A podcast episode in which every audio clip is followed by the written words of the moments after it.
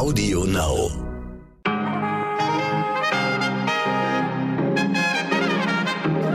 Guten Morgen, meine lieben ZuhörerInnen. Heute ist Freitag, der 28. Januar. Ich bin Michel Abdullahi.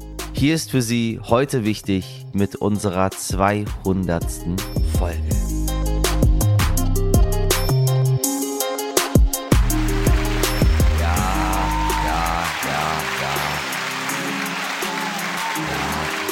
Ja, ja, ja, ja, ja. Ja, ja, ja, ja, ja, ja, ja. Dieser Applaus ist für Sie, meine Damen und Herren. Der ist für Sie, weil Sie uns seit 200 Folgen so treu an der Seite sind hier. Äh, es macht wirklich viel Laune. Ich hätte, als wir gestartet haben, vor ja, jetzt fast einem Jahr, gar nicht gedacht, dass das alles so lange geht. Ich dachte, ach, wieder so ein Podcast auf dem Podcastmarkt. Mal gucken, ob die Leute das gut finden. Ich finde es gut und hoffe natürlich, dass Leute zuhören und Siehe an, es hat funktioniert. Wir erreichen mittlerweile Millionen von Herzen hier. Aus meiner kleinen mobilen Station, Sie wissen momentan immer noch in Sunny LA, im schönen Kalifornien. Und diese Sonne schicke ich Ihnen heute mit ganz, ganz viel Liebe und ganz, ganz viel Dank. Wissen Sie was? Es gibt nochmal Applaus für Sie. Glücklich ist, wer vergisst, was doch nicht zu ändern ist. Ein Zitat aus der Operette Die Fledermaus von Johann Strauss, das irgendwie auf viele Situationen des Lebens zutrifft, aber auf die letzten zwei Jahre eben auch, meine Damen und Herren.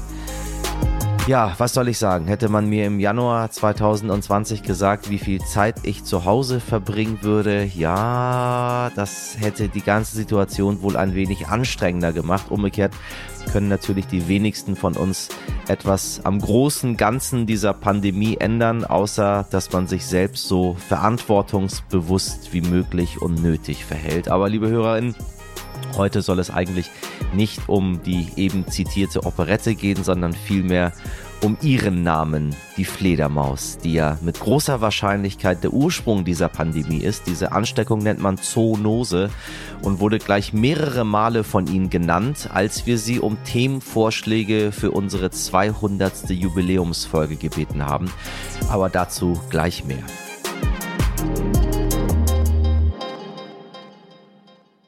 Zunächst für Sie das Wichtigste in aller Kürze, auch zur 200. Folge. Dreht sich die Welt immer noch weiter?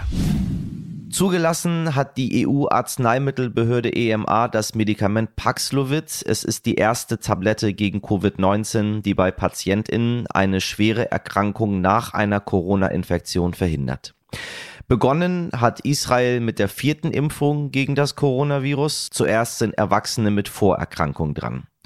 Und geimpft, das könnten bis zum Jahresende 70 Prozent der Bevölkerung des afrikanischen Kontinents sein, glaubt der Direktor der Afrika-Zentren für Seuchenbekämpfung und Prävention, John Kenkasong. Aktuell liegt die Zahl der vollständig Geimpften in Afrika bei erst 11 Prozent.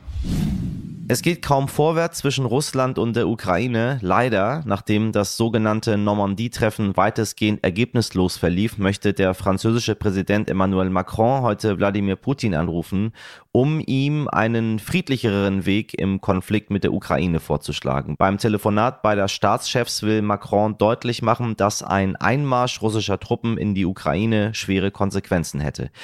Zuletzt hatte der russische Außenminister Lavrov wieder die Stille der USA kritisiert, weil die bisher nicht auf die russische Forderung reagiert hat, keine weiteren östlichen Länder mehr in die NATO aufzunehmen.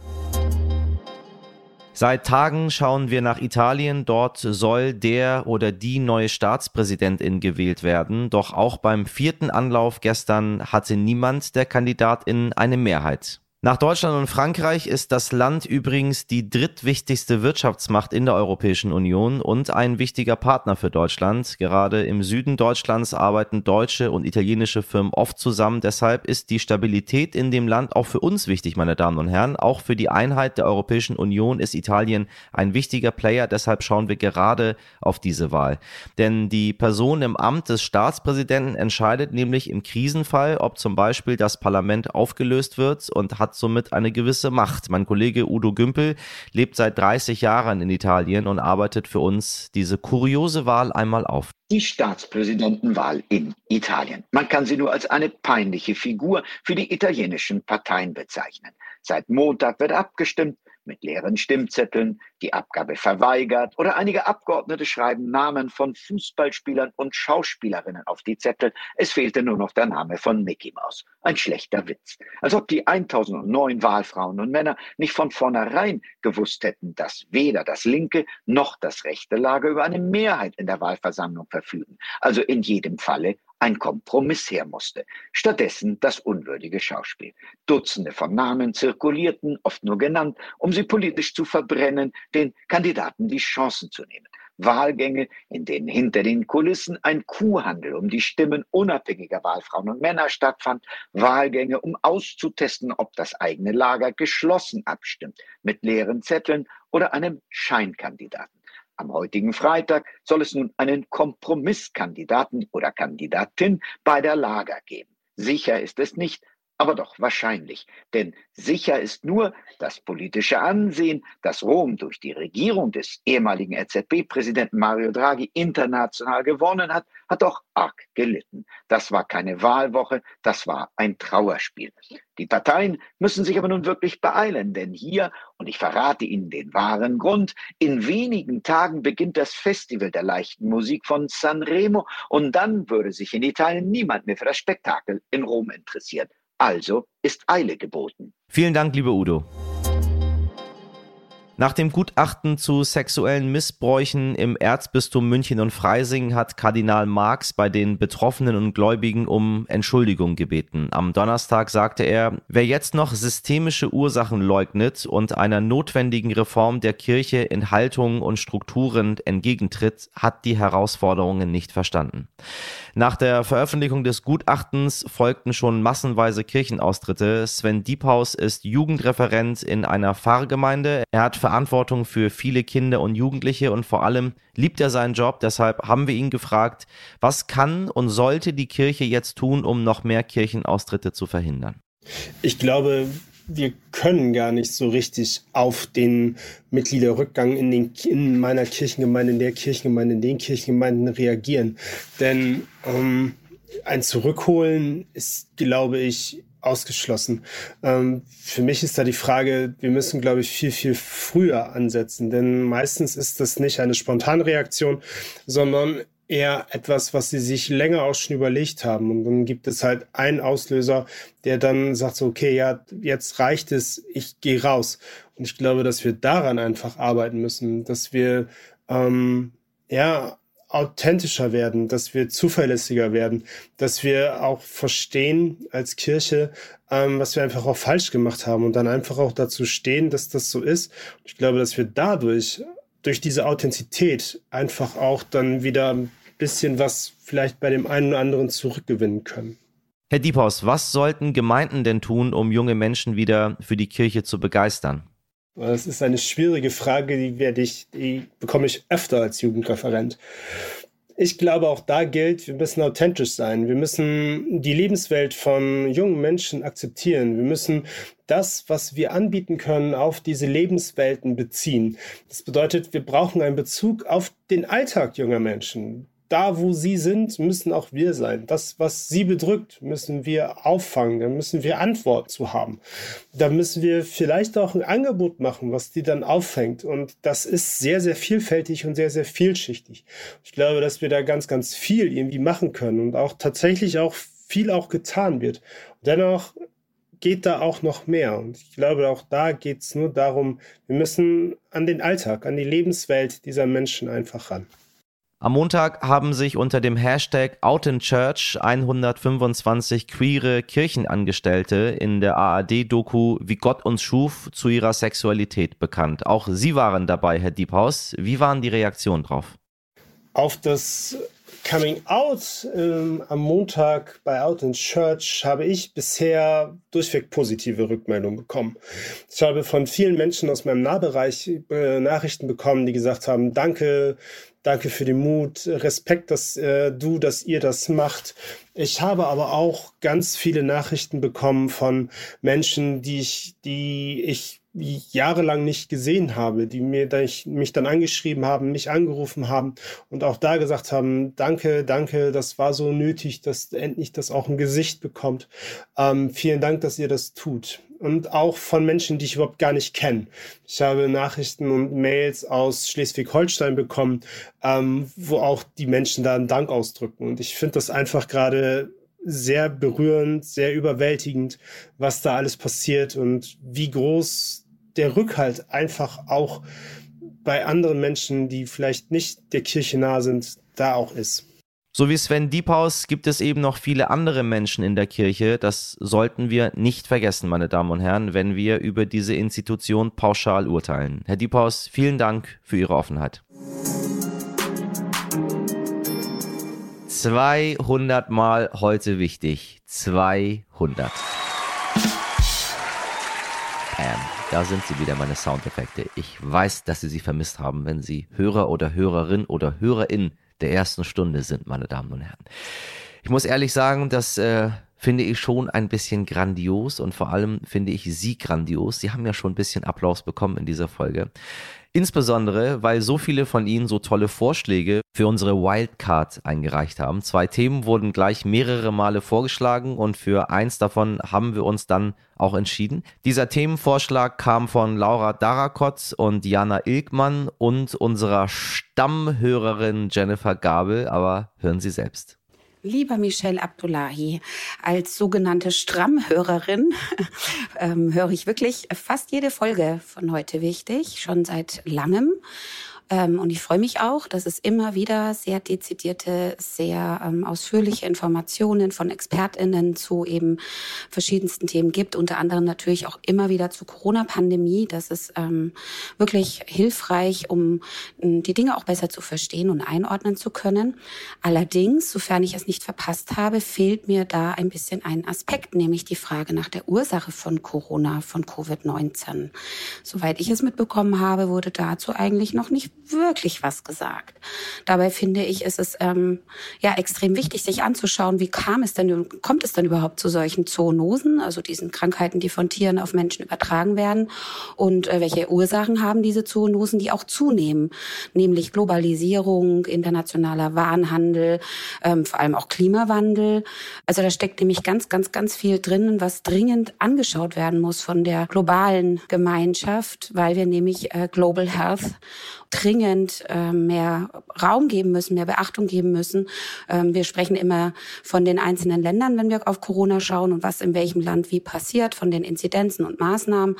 Aber so, dass, dass sowas wie eine Pandemie, äh, eine globale Pandemie wie Corona möglich ist, weil wir eben global zusammenhängen, ver, verbunden sind und dass man auch nur gemeinsam weitere Zoonosen, weitere Pandemien verhindern kann, kommt mir noch ein wenig zu kurz ja, vielleicht eine kleine Anregung. Ich fände es mega spannend und toll, wenn es dazu vielleicht mal einen Beitrag gäbe, um da mal ein bisschen einzusteigen. Bleiben Sie gesund, Grüße ans ganze Team und vielen Dank für die tolle Arbeit.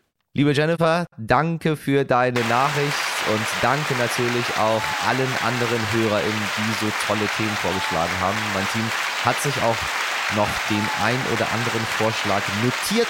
Sie dürfen also weiterhin gespannt sein. Nun aber zu unserem Gast. Was ist nur wenige Zentimeter groß, kann fliegen und ist der Stoff einer Operette von Johann Strauss? Ja, sie haben von Anfang an schon richtig aufgepasst und ähm, nebenbei hat dieses Ding versehentlich eine echte, sagen wir mal, eine richtig anstrengende Pandemie ausgelöst, ja, die Fledermaus. Wer soll's denn sonst sein? Es ist jetzt nicht so, dass ich diesem armen Tierchen die Schuld zuschieben will. Ähm, das wäre doch zu einfach und auch ganz schön gemein. Vor allem an Verlauf der Corona-Pandemie haben wir Menschen einen nicht ganz unerheblichen Teil beigetragen.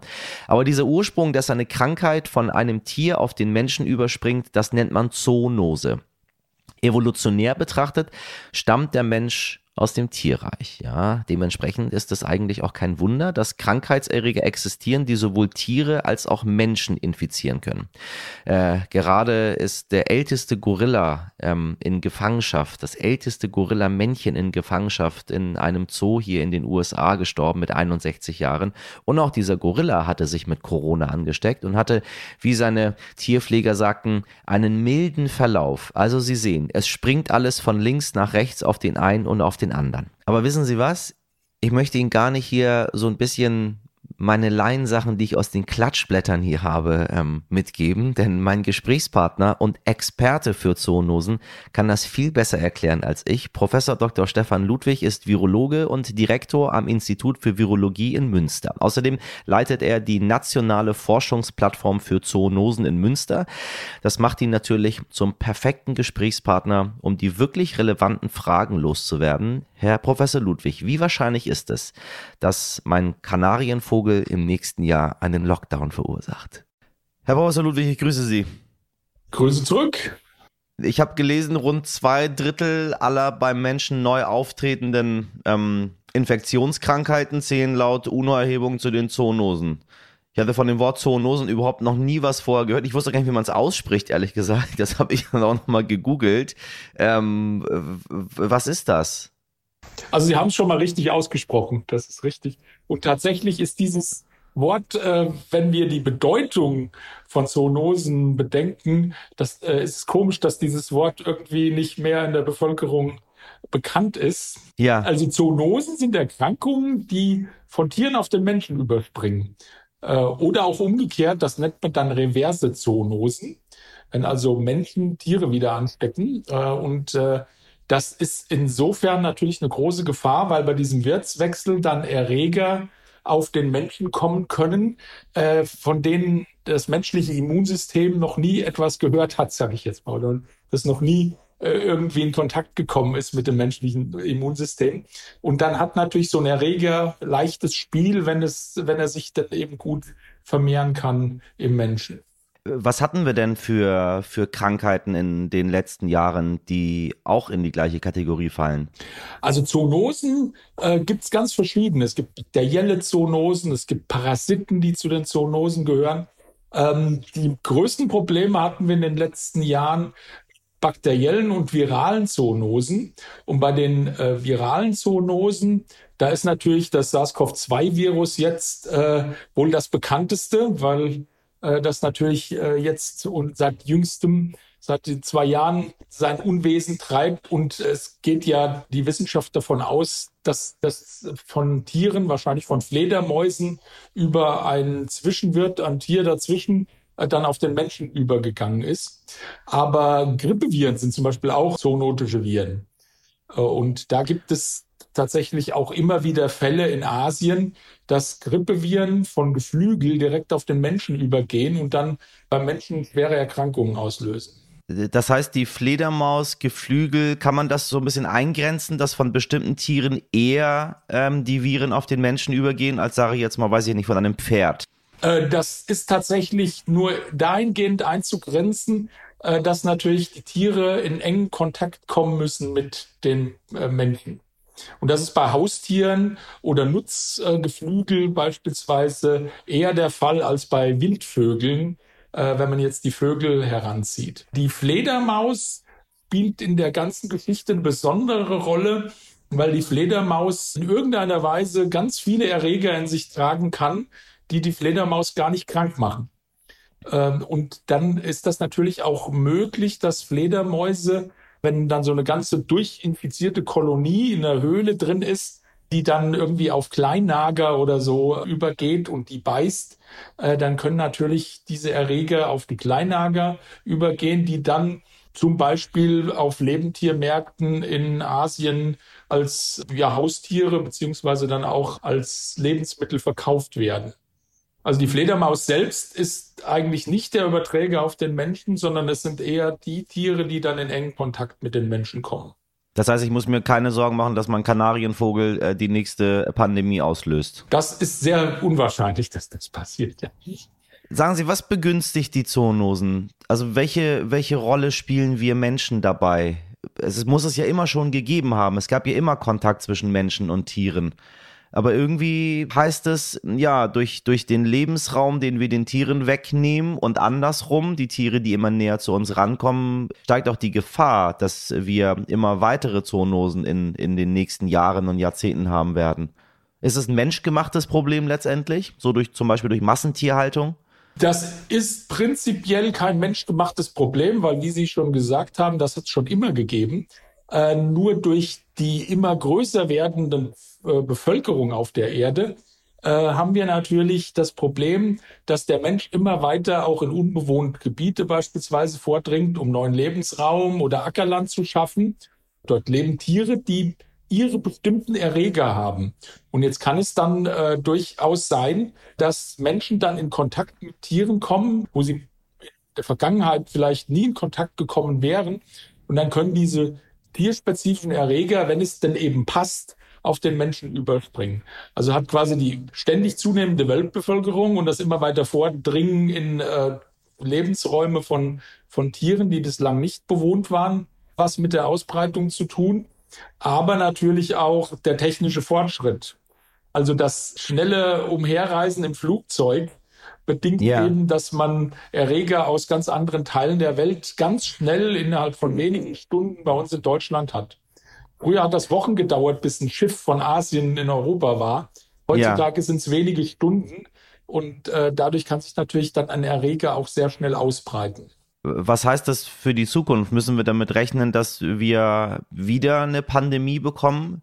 Weil ich meine, wenn wir mal überlegen, wann die letzte Pandemie war, die, die ich, ich weiß es gar nicht, die so eine Aufmerksamkeit bekommen hat und die wirklich weltweit grasiert hat, war, wenn ich mich nicht irre, die spanische Grippe 1918, 1917, 1918. Das ist so die, äh, die klassische Pandemie, die immer herangezogen wird, wenn es um Viruspandemien geht.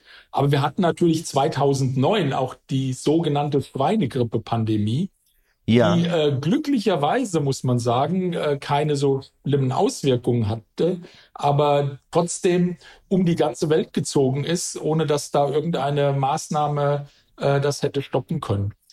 Wir müssen damit rechnen, also dass äh, die SARS-CoV-2-Pandemie, die Covid-19-Pandemie war mit Sicherheit nicht die letzte Pandemie, mit der wir es zu tun haben werden.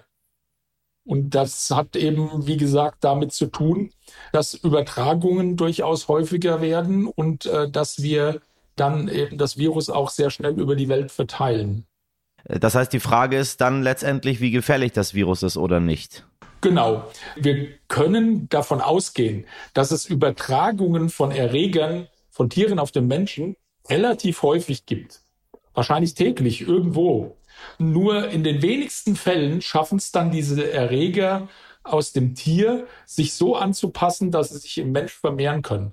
Das ist glücklicherweise relativ selten, äh, wird natürlich aber durch Rahmenbedingungen wie eben enges Zusammenleben von Mensch und Tier begünstigt. Und da das auf unserer Erde immer enger zugeht, müssen wir damit rechnen, dass wir dann auch öfter solche Übergänge haben, die dann auch gefährlich für den Menschen sein können.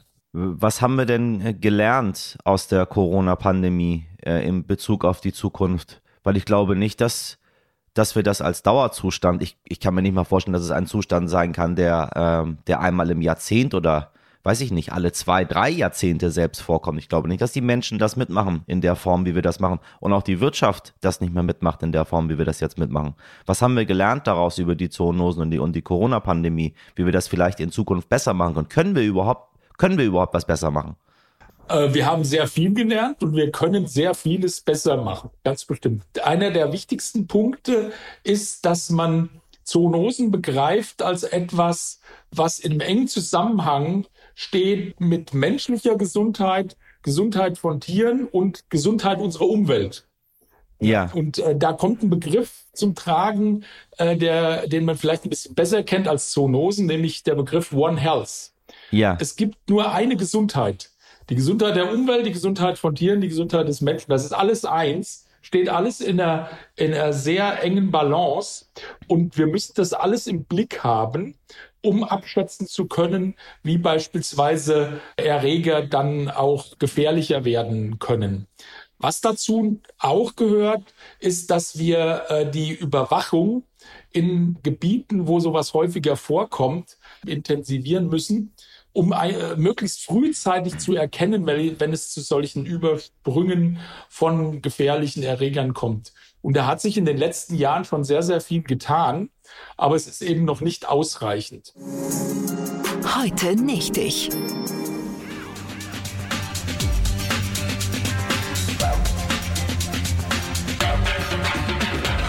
Tja, für die einen nichtig, für die anderen wichtig, das Dschungelcamp. Ich verpasse es dieses Jahr. Leider und Gott sei Dank. Guter Witz von mir. Wissen Sie was? Ich sollte Gagschreiber werden. Seit einer Woche sitzen mehr oder weniger große Stars in einem Camp, dieses Mal in Südafrika, und lassen uns in ihre Seelen blicken. Manchmal tiefer, als uns lieb ist, so schlimm die Abgründe manchmal auch sind und auch die Konflikte. Trotzdem begeistert uns irgendwie diese Idee. Da sitzen Leute nicht zurechtgemacht und auch ohne, dass ihnen ihre Managerin etwas ins Ohr flüstern könnten. Trotzdem sprechen sie dann natürlich ganz offen über heikle Themen, um auch möglichst viel Sendezeit zu bekommen. Und ich muss ja zugeben, sie wissen, irgendwie fasziniert mich das Ganze auch. Die wohl herausragendste Persönlichkeit ist in diesem Jahr Harald Glöckler. Sie wissen mit Doppel-Ö. Dafür aber ohne Haare und wenig pompös. Im Gegensatz zu vielen anderen hat die Gage für ihn keine Rolle gespielt. Er wollte einfach mal raus. Ja, meine Kollegin Maribel de la Fleur produziert in Südafrika den offiziellen Dschungelcamp-Podcast und ist ganz nah dran am Camp. Maribel, wir lernen Harald Glöckler nun von einer ganz anderen Seite kennen. Was ist das für ein Typ und warum begeistert er so viele ZuschauerInnen?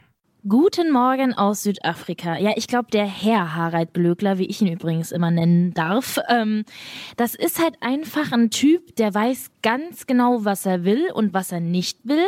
Und der ist sehr mit sich im Reinen mittlerweile. Also er ist halt einfach eine richtig krass schillernde Persönlichkeit und ja, natürlich fällt auch sein Äußeres echt auf. Und ich glaube, das ist auch der Grund, warum er so viele ZuschauerInnen begeistert, weil er einfach das macht, worauf er Bock hat. Wenn er Bock hat, sich die Achseln botoxen zu lassen, damit er im Dschungel nicht so doll schwitzt, dann macht er das eben. Und das ist, glaube ich, etwas, was sich viele Menschen im Leben wünschen, dass sie diese Eigenschaft hätten.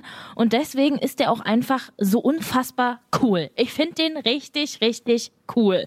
Ja, und jetzt im Camp offenbart er ja wirklich sein Innerstes. Er hat von seiner Mutter gesprochen, die von seinem Vater getötet worden ist und auch von seiner sehr zerrütteten Ehe gesprochen, von Depressionen, die sein Mann hat. Das sind alles Tabuthemen eigentlich in der Öffentlichkeit. Und er sitzt da einfach in diesem Camp und spricht das alles ganz offen aus. Ich finde, er ist ein ganz, ganz großes Vorbild an der Stelle. Manche denken ja, das Dschungelcamp findet in einer Art TV-Studio statt. Ähm, wie echt ist denn das Camp wirklich jetzt, vor allem in Südafrika? Und wie sind die Verhältnisse dort vor Ort? ja, also wir sind nicht in irgendeiner Halle in äh, Köln-Hürth und haben einfach nur ein paar unechte Pflanzen aufgestellt. Nein, nein, wir sind wirklich in Südafrika. Wir sind hier lange noch hingeflogen.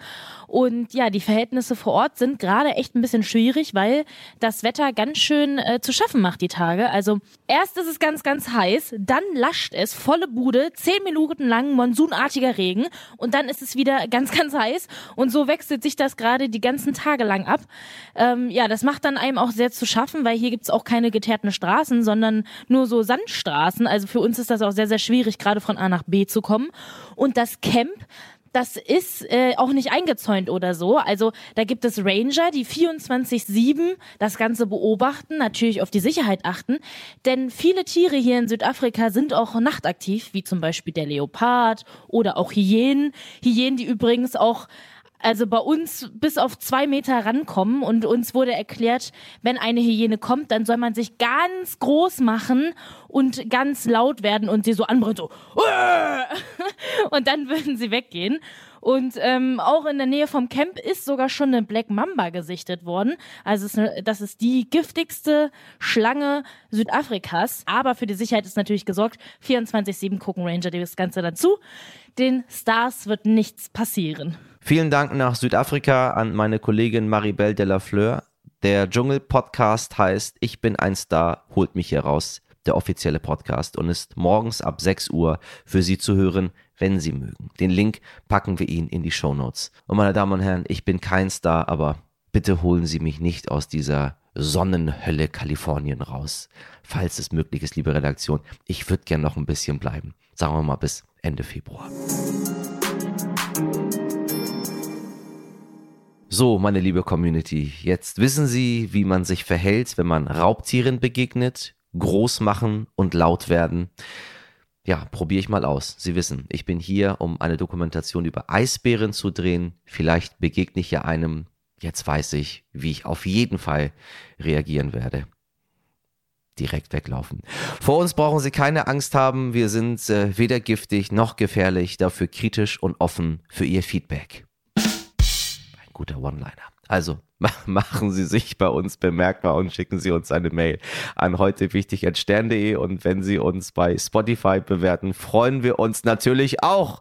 Meine tierisch gute Redaktion verabschiedet sich für diese Woche, die mir das Leben sehr, sehr schön macht, die mir jeden Tag ein Lächeln auf die Lippen zaubert, die einfach sehr viel Spaß macht, weil sie diesen Podcast so unglaublich lebt. Ich liebe euch dafür dass, dass ihr da seid und dass wir, weil ich habe auch schon an anderen Orten in meinem Leben gearbeitet und ich sag euch, es gibt auch so richtig ätzende Menschen, mit denen man nicht zusammenarbeiten möchte. Ihr seid es nicht. Deswegen ähm, der Applaus heute zur 200. Folge, eigentlich stellvertretend für jeden Tag, geht an. Sabrina Andorfer, Pia Vichara, Mirjam Bittner, Dimitri Blinski und Frederik Löbnitz alle am Stissel.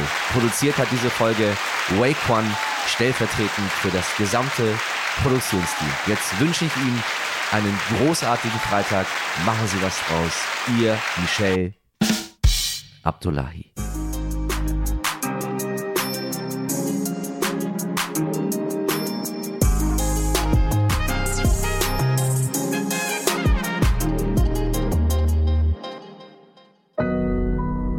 Audio Now.